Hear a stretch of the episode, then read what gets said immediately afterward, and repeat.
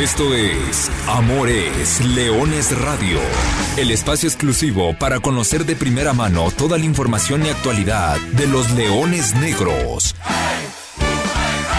Aquí formarás parte de una manada que nunca deja de rugir. Comenzamos. Hola, ¿qué tal? ¿Cómo están? Muy, pero muy buenas tardes. Estamos en una nueva edición de Amores Leones Radio, el único programa dedicado a analizar la actividad del equipo representativo del balompié de la Universidad de Guadalajara. ¿Listos para comentar dos compromisos, dos partidos que ha tenido Leones Negros en los últimos días? Y será bastante interesante porque hoy es uno de esos días muy, muy interesantes desde el tema del análisis. ¿Por qué? Porque Leones Negros le ganó al equipo de Tapatío. Estaremos tratando de desglosar y encontrar por qué el equipo de Luis Alfonso Sosa derrotó al cuadro rojo y blanco, pero a su vez Leones Negros viene de empatar hace menos de 24 horas ante el cuadro de Correcaminos, que no había marcado gol jugando como visitante y que de hecho ni siquiera había sumado un solo punto. Un Leones Negros que no había recibido gol como local y que vio cortada una racha interesante de imbatibilidad. Pero hay cosas positivas que hizo el conjunto de Luis Alfonso Sosa. También hay cosas a tener en cuenta. Así que en cuanto al debate, en cuanto al análisis, repito, esta será hoy 28 de febrero un programa bastante, bastante interesante por el análisis de estos dos compromisos. Además, el caso de las fuerzas básicas, los Leones Negros de la Liga Premier que suman su segunda derrota de manera consecutiva, que el próximo sábado van a tener el clásico universitario ante los tecolotes de la Autónoma de Guadalajara, la Liga TDP que ganó, la Liga TDP que sigue como uno de los punteros de su sector del número 13 de esta competición. Estaremos también platicando de esos temas. Primero me presento, mi nombre es Carlos Alberto Valdés, a nombre de Lulú Martínez en los controles, de Brian Márquez en la producción, presento al señor Arturo Benavides. Artur, ¿Cómo estás? Muy, pero muy buenas tardes. Buenas tardes, ¿cómo estás, eh, profesor Carlos Alberto Valdés? Con el gusto de saludarlos a ti y a toda la gente que ya nos escucha en este miércoles de Amores Leones. Y después de medio torneo y con un equipo que se mantiene imbatido. Y es que así como lo dicen los números, los Leones Negros después de ocho partidos no han perdido en el clausura 2024. Ya es récord.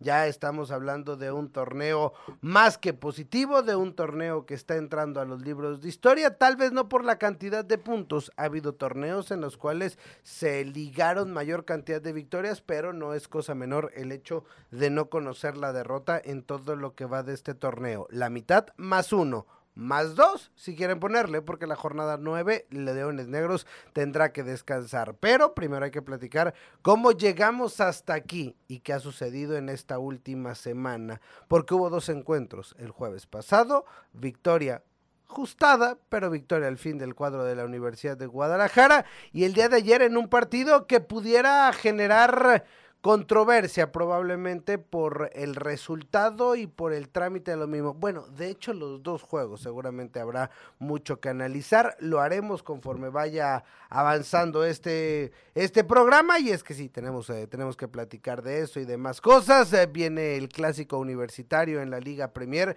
el próximo sábado en la cancha del Club La Primavera. Allá estará los Leones Negros Premier recibiendo a los Tecos de la Autónoma de Guadalajara. Unos Leones Negros Premier que perdieron justamente el fin de semana ante estos mismos correcaminos en su versión en su segundo equipo. Unos leoncitos negros que han levantado y recuperado el vuelo en la liga TDP. Y bueno, de eso y muchas cosas estaremos platicando en esta tarde aquí en Amores Leones Radio. Así que reiterando el saludo, reiterando el agradecimiento para todos los que nos escuchan, pues te parece, profesor, si vamos entrando en tema, y es que la semana anterior, los Leones Negros, el jueves pasado, para ser exactos, estuvieron en casa, en un partido que resultó en victoria para la Universidad de Guadalajara, tal vez no la más convincente, pero sí efectiva, aunque con un primer tiempo que, híjole, creo que dejó algo que desear del equipo de la Universidad de Guadalajara, sobre todo porque encuentra el gol muy temprano, ¿no? Brian uh, Elliot Flores Plata al minuto 7 en un tiro libre abre el marcador, con eso fue suficiente para derrotar por la mínima diferencia al Tapatío y después unos Leones Negros inteligentes, unos Leones Negros eh, sólidos, unos Leones Negros con una defensa en la cual poco dejó que Tapatío hiciera mella en esa defensa. Terminó bajando un nuevo cero, alargando una racha que ya lo platicaremos, terminó por cortarse el día de ayer, pero en cuestiones y en efectos prácticos del partido del jueves, todo era mil sobre hojuelas, porque la Universidad de Guadalajara se apoderaba del liderato, lo mantenía en ese momento, ligaba victorias, ligaba partidos sin, sin derrota. No es que ahora la cosa sea grave, ni mucho menos, pero bueno, hoy no podemos hablar de más victorias de manera consecutiva por el empate del día de ayer. Sin embargo, lo del jueves sí fue victoria.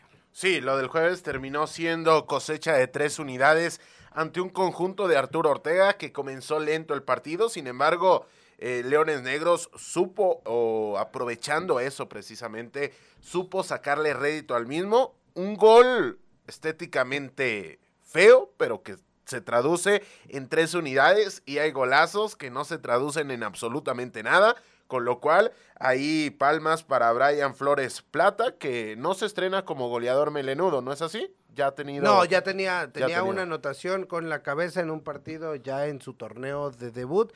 Si no mal recuerdo, fue ante Celaya.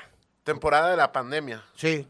Y a partir de que Leones Negros se pone arriba en el marcador, me parece que vienen los momentos más de duda del conjunto de Luis Alfonso Sosa desde el comienzo de, la campaña. Quizás solamente entramos contra Atlante, el inicio contra Mérida, algunos esbozos contra Mineros. Se puede comparar porque el conjunto rojiblanco plantó cara en el Estadio Jalisco, generó peligro y daba esa sensación dado que tenía a un Wilke que necesita poco cuando requiere hacer peligro, quizá no tiene una efectividad tremenda el exfutbolista del SPAL, sin embargo, en el momento de generar peligro, lo genera con sus, con sus cualidades, el caso de organista, el caso de Arturo Palma, pero Leones Negros, curiosamente, en el partido que le generaron más o que enfrente tenía a un equipo mucho más peligroso, no recibe gol ya estaremos hablando de lo que se vivió y sobre todo de la cantidad de oportunidades que llegó a tener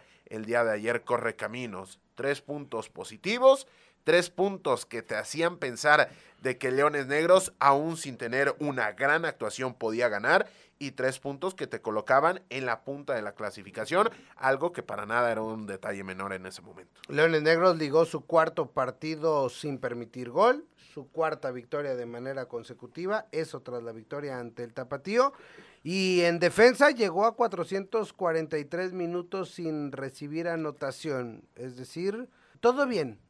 El pecado probablemente, profesor, es que regalas un tiempo.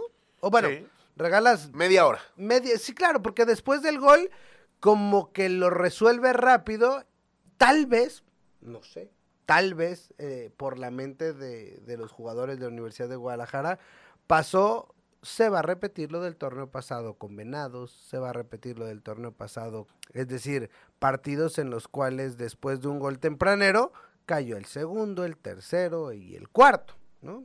Y terminaba cómodamente Universidad de Guadalajara haciendo una victoria holgada, cosa que no sucedió con Tapatío. Incluso le baja las revoluciones, empieza el exceso de toques eh, horizontales a la pelota y naturalmente Tapatío por la calidad individual de sus jugadores tuvo sus oportunidades, sobre todo en el arranque de la parte complementaria, como que ahí vino el jalón de orejas y después Leones Negros intentó, ya no hubo anotación más, pero, pero bueno, fueron fue un partido en términos generales, no sé, eh, al final de cuentas el resultado es positivo, pero las sensaciones, llegamos a un punto donde se le empieza a exigir demasiado al equipo. Sí, todo lo que no sea ganar, gustar y golear, le sabe poco a la prensa, le sabe a poco a la afición y no sé si en el seno interno también termina sabiendo a poco, porque estos Leones Negros, si ganan, se espera que ganen por varios goles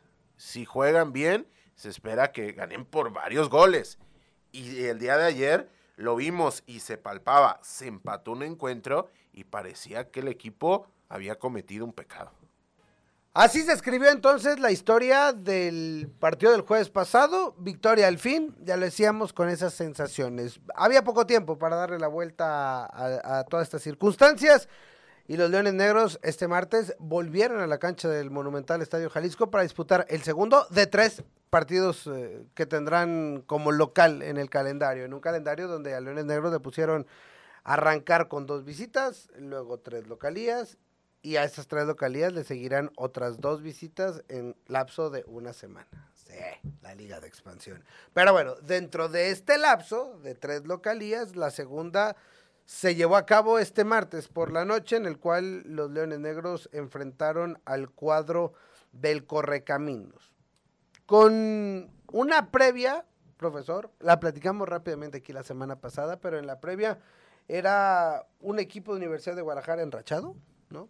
Ya lo decíamos, cuatro victorias, cuatro partidos sin, sin permitir gol, eh, no había recibido gol jugando como local, enfrentando a un equipo que le había costado mucho el tema de de las salidas que venía de ganar, sí, pero que hasta hace dos semanas, tú lo habías platicado, o se rumoraba incluso que el, que el técnico podía estar en riesgo. Eso en la previa. ¿Qué tanto pudo afectar todo esta entorno al partido del día de ayer? Me parece que eh, la premura del encuentro no termina por dar oportunidad a que se trabaje sobre las áreas precisamente de crecimiento del equipo. Y me explico los síntomas que se vieron contra Tapatío fueron síntomas que se reafirmaron ante el conjunto de Correcaminos. Un equipo muy espeso, un equipo que necesita de un escenario prácticamente perfecto, o cuando menos ideal para, para producir peligro, y ante la ausencia de un Carlos Fierro, que me parece es el, es el futbolista clave en esta campaña para Universidad de Guadalajara, termina provocando que se rompa la racha de imbatibilidad, que te hagan por primera vez gol en, en el Estadio Jalisco y que finalmente el rival se involucró mucho más, porque esta es apenas la primera oportunidad en la cual suma de manera consecutiva y previo se había dado ese ultimátum sobre el timonel del conjunto de la Autónoma de Tamaulipas. Partido terminó 1-1 y ahora vamos a ir de atrás hacia adelante. ¿Cuáles son las sensaciones? Porque ayer al final, en el primer eh, peloteo que, que platicábamos sobre, sobre las sensaciones, eh, creo que diferíamos en, en, algunos puntos. Hoy, poco más de 12 horas después de finalizado el partido, ¿cuáles son tus sensaciones? No me gustó el equipo, no, no, me, no me terminó por convencer, me, repito, eh, me pareció un cuadro en extremo espeso, un cuadro que necesita de un escenario muy particular para hacer daño en táctica dinámica. No es para nada un secreto que varios de los últimos goles de Leones Negros, los dos últimos, llegan en táctica fija o después de una serie de rebotes, como fue el, día de ayer y como fue el pasado jueves. A partir de ahí, el equipo puede tener la posesión del balón, porque si hacemos un mapa de calor de dónde pasó el esférico cuando lo tuvo Universidad de Guadalajara, la zona de tres cuartos hacia adelante conforme al ataque de los de Luis Alfonso Sosa tendría que estar muy pintada de rojo. Sin embargo, después de 14 tiros de esquina, de ese volumen de juego, no traducirlo en sensaciones de peligro me parece que no es alarmante, pero sí es de cuidado, porque si no es con un balón parado, con un penal, que son recursos totalmente válidos, no le estoy quitando ningún tipo de mérito, pero si no es de esta manera, no hemos visto hasta el momento una anotación más allá de las dos últimas contra el conjunto de, de Alebrijes en esa visita, en ese triunfo holgado, en donde algún balón filtrado de Exxon Torres, rompalíneas, alguna jugada individual de Adrián El Güero Villalobos termine generando algo más. Y es que, y lo decía en la transmisión, ¿de cuál vaso prefieres tomar? Hablando de, de manera individual de la labor de los volantes exteriores en el primer lapso. De un Güero Villalobos que da la sensación de que quiere, de que tiene todo para conseguirlo, pero finalmente se queda corto y te deja te deja ese sabor agridulce del ya merito o un Walter Gael Sandoval que no se involucra en el juego? ¿Cuál quieres? ¿El que se equivoca, pero porque participa? ¿O el que no se equivoca, pero no participa? No, yo creo que me voy a quedar con el que participa, obviamente. Y, y- y al final, yo, yo veo un equipo que en el primer tiempo sí no me gustó. O sea, en el primer tiempo me, me parece que volvió a abusar del toque de pelota, del, de- del ser muy lateral, el, el ser un poco en espera de que la calidad individual de los jugadores en un chispazo pudiese resolver el encuentro. El gol, obviamente, te, te hace cambiar mucho, pero a mí me encantó lo que vi en el segundo tiempo. O sea, me gustó muchísimo lo que vi. Yo, yo, yo lo decía, en, fíjate, 10 años viendo este equipo, poco más. Yo creo que desde que regresó el equipo hace 15 años al, al fútbol profesional viendo este equipo, no había visto un cuadro con tal intensidad para disputar un, un- tiempo, ¿no? Porque incluso si hubiese sido así, es complicado mantenerla durante los 90 minutos. Pero lo que ayer vimos en el segundo tiempo, la presión alta, la manera de correr, de pelear por cada balón, todos los, o sea, e- el, hecho de presionar, el ir a buscar esa ambición, esas ganas, esa, eso que mostró el equipo, yo al menos nunca se lo he visto. No, o sea, no hay una versión de Leones Negros. Pudo haber, a- a- hay versiones que jugaban mejor que estos Leones Negros, que eran más efectivos, que eran mejores ofensivas, que eran más contundentes, seguramente, podríamos debatirlo. Pero a este nivel de intensidad, y si algo a mí me pudiera eh, o me molestaba en, en- en demasía en algunos partidos cuando se perdía el equipo, independientemente del torneo, era que un rival te ganara solamente por intensidad. Porque en esta categoría hay muchos equipos que corriendo son capaces de, superarte, ¿no? Corrió más. Voy a caer en el burdo de le echó más ganas. Y en ese le echó más ganas, ya después, al minuto que 65, monta línea de tres con tres torres. Me parece que sí, que le falta creatividad, le faltan tiros de media distancia, ¿no? Eh, eh, de repente se abusa un poco en el, en el querer ese balón filtrado, esa pared dentro del área, esa finalización espectacular, demasiado asociativa. Decía mi papá, como brasileños que se quieren meter a la portería. A veces también vale el gol feo y el gol de fuera del área y un tiro y empezar a tratar de abrir a la defensa. Creo que eso le falta al equipo después. Lo que se vio, a mí me gustó mucho. Regaño, jalón de orejas, llámale como quieras. Al final, ahora sí vamos al partido. Y en el partido, pues Correcaminos no te llegó. ¿Cuán- ¿Cuántos llegó? Una. Y la metió. Y la metió. Y fue un tiro libre. Y un tiro libre que.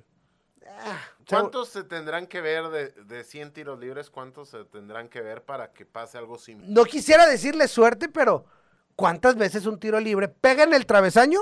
Va para afuera, va para un lado, va para el frente Va para adentro. o va para adentro. Sí. ¿No? O sea, no, no, no. Pega en el travesaño, se levanta, no sale del terreno de juego. Ahí me parece que es una pasividad, probablemente, de alguno de los zagueros. Alguno tendría que haber hecho un poco más. Al que le toca ir por la pelota, a Jesús Enestrosa, que mide 1.67, a competir con Vladimir Moragrega, que mide 1.90 Y que pesa, yo creo que el doble que él. pero fácil. Entonces, o sea, Moragrega simplemente metió la cabeza Acompañó la jugada. y ese gol, bueno, cortó una racha. Quedó en 470 minutos sin recibir gol.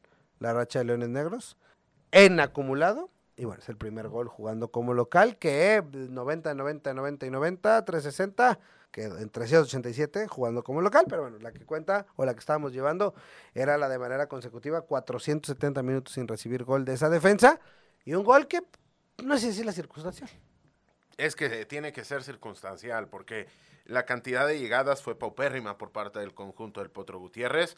A partir de ahí, no sé si Leones Negros respeta en demasía el hecho de, de las dos torres que tenía, porque Víctor Torres debe ser de los defensas más altos de la división, y esto provoca que, que se busque menos un recurso cuando se tenía que buscar más y que en la desesperada apeles a ese recurso que no utilizaste en el primer tiempo. Es decir, en el primer lapso vimos un par de centros a los cuales no llegaba Exxon Rivera y en el segundo tiempo vimos centros que ya con Luis López, ya con el caso de González y con este Torres mencionado, iba a ser muy, muy complejo. Y si a eso le sumamos que cuando buscaste algo distinto y hay una jugada de Jesús Sinestrosa por el costado de la derecha, una diagonal retrasada a ras de césped, muy, muy interesante, a la cual no llega, pero no llega como por 4 o 5 metros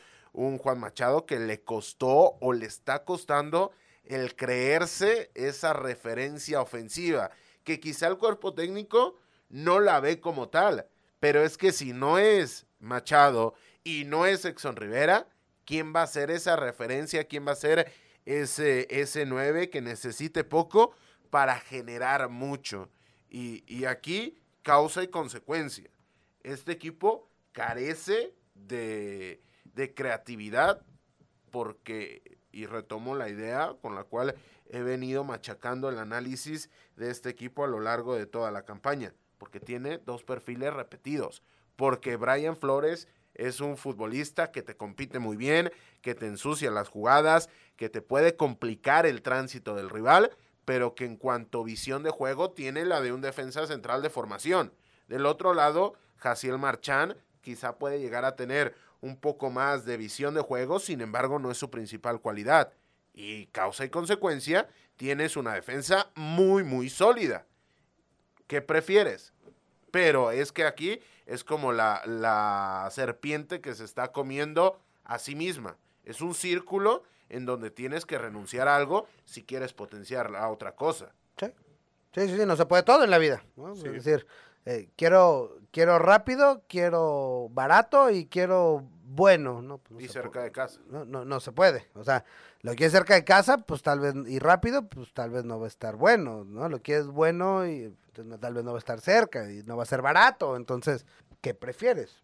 seguir siendo la mejor defensa, eres la mejor defensa del torneo, tienes una tremenda solidez, difícilmente te llegan. Bueno, en los dos partidos de esta semana, Tapatío y Correcaminos le habrán disparado a Salim, a portería. Porque Tapatío, su más clara es un par de disparos de fuera del área que pasan cerca. A portería, porque ni siquiera el tiro libre va a portería, bueno, se va al travesaño, ¿no? O sea, que haya Salim tenido que intervenir, ¿una? Una, por ahí una. Y es que en la defensa del área, teniendo a Sánchez y teniendo a Ledesma, es un equipo que puede competir con cualquiera de la división sin mayor inconveniente. El problema es... Pierdes hacia adelante. Exactamente. Se extraña Carlos Fierro. Muchísimo, muchísimo.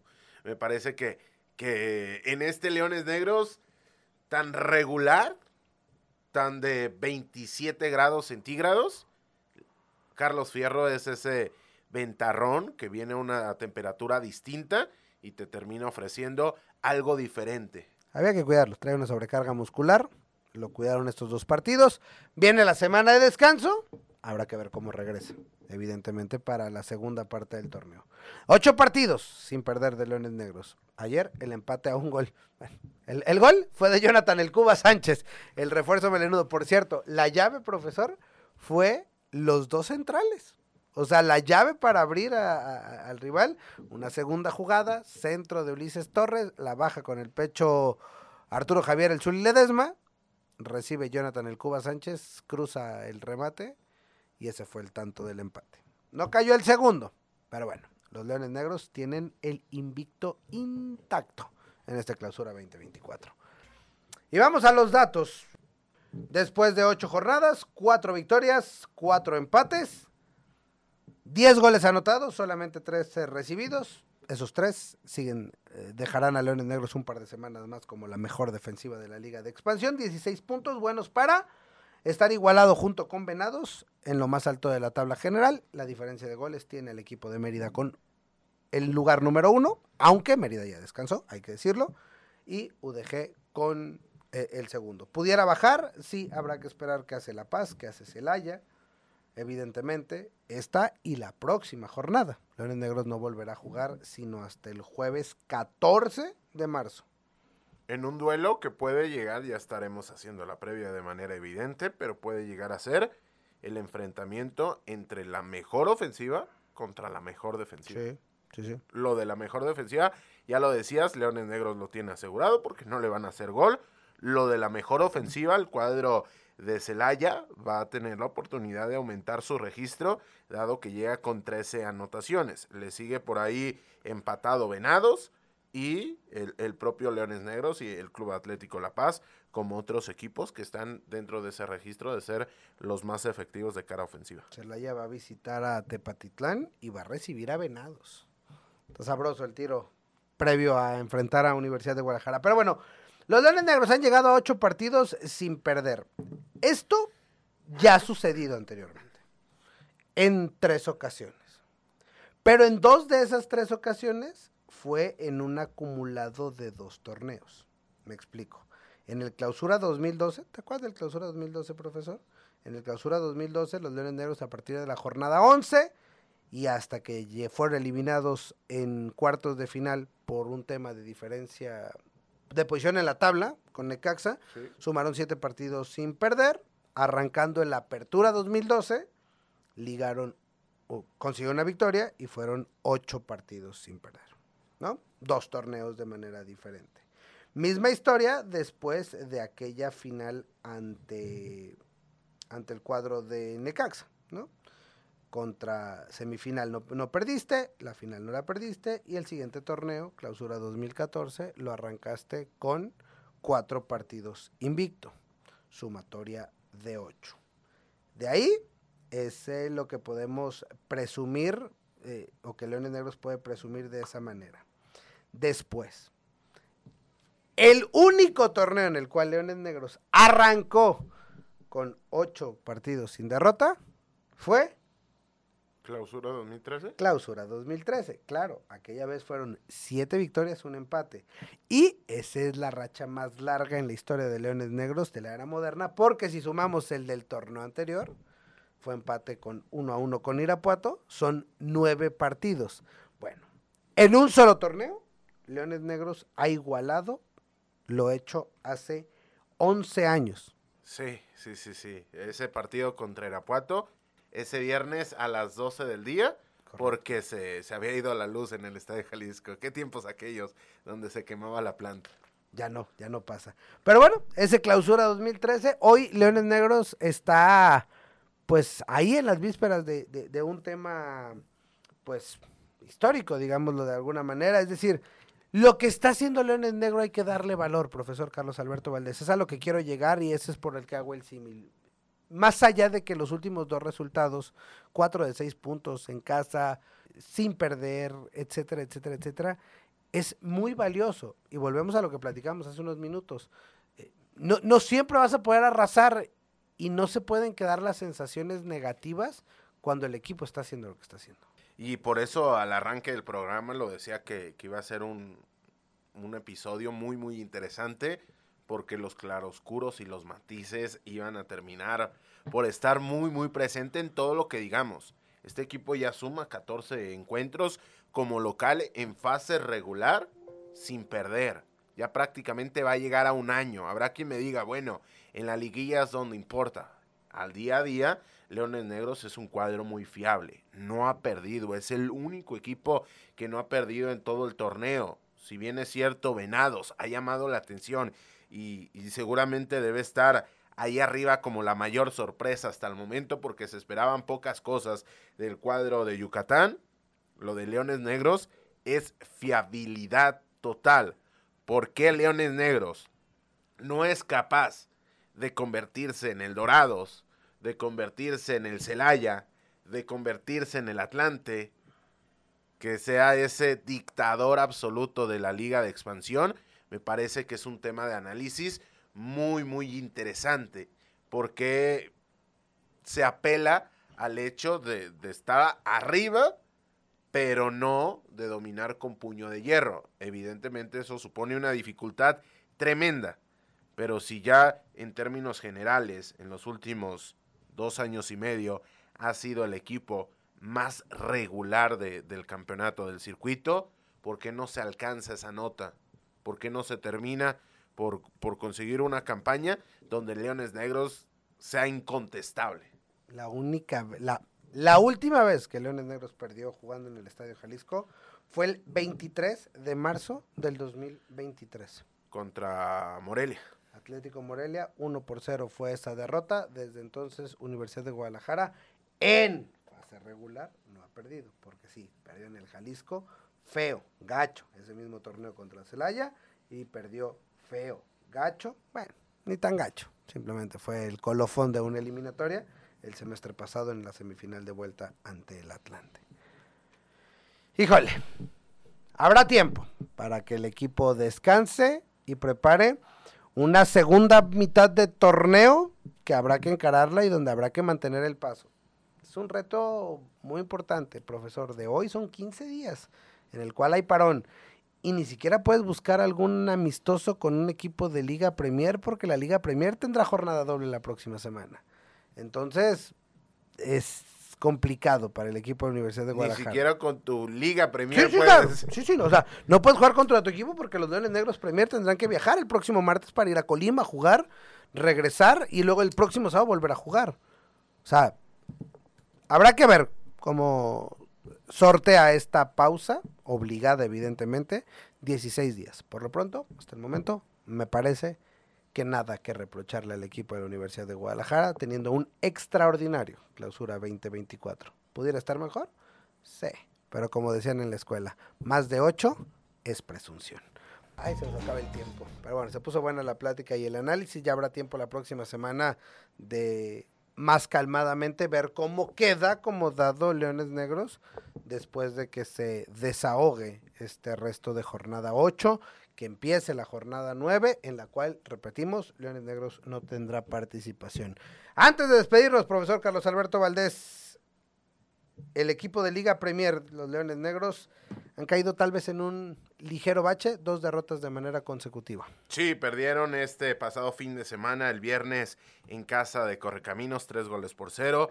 Doblete de Eguia y, anotación de Gianni Rubli. Ojo con este nombre que tiene cosas interesantes, el futbolista juvenil del Autónomo de Tamaulipas. Y para el siguiente partido, lo decíamos al arranque, clásico universitario en la Liga Premier. Leones Negros contra Tecos, próximo sábado, 2 de marzo, a las 11 de la mañana ahí en el Club Deportivo La Primavera, enfrentamiento entre el sexto, Leones Negros, 50, perdón, 38 puntos, contra el séptimo, los Tecos con 37 unidades. Así que interesante porque los dos vienen de caer. Y porque la primera vuelta, los tecos, vaya que zarandearon. a Cuatro goles por cero de manera definitiva. Mientras que en la Liga TDP, Leones Negros ganó dos goles por uno ante Alteños Acatic. Y en el siguiente enfrentamiento van a visitar el Club Maracaná para enfrentar a Caja Oblatos, como lo conocemos en el bajo mundillo de la Liga TDP, Tornados Claquepaque, que juegan en Tlajomulco, que juegan en Tlajumulco. pero se llaman Oblad. Ok. Como el chavo del 8 y las aguas de limón que saben a tamarindo, pero son de fresa. Bueno, ahí está la información de la cantera melenuda. Ahí está la información también de los Leones Negros. Esta semana, pues no hay cita, porque no hay partido, porque los Leones Negros estarán Ni descansando. la que sigue. Y vamos a hacer dos programas de previa a ese enfrentamiento contra Celaya. Ah, es que claro, es hasta el jueves. Sí. Bueno, pues nos escuchamos aquí la próxima semana. No tenemos otra. Aquí estaremos. Profesor Carlos Alberto Valdés. Nosotros nos escuchamos la siguiente con más y mejor. Seguramente así será, aunque no habrá partido de Leones Negros, pero aquí estaremos. Gracias a Lulu Martínez, gracias a Brian Márquez en la producción, gracias al profesor Carlos Alberto Valdés, yo soy Arturo Benavides y en nombre de todo este equipo de trabajo le digo gracias, le digo pásala muy bien y le digo que goles son amores y amor es leones. Buenas tardes, buen provecho y arriba los Leones Negros. Hasta aquí llegamos. Gracias por ser parte de esta manada que nunca deja de rugir. Los esperamos el próximo miércoles en Amores Leones Radio.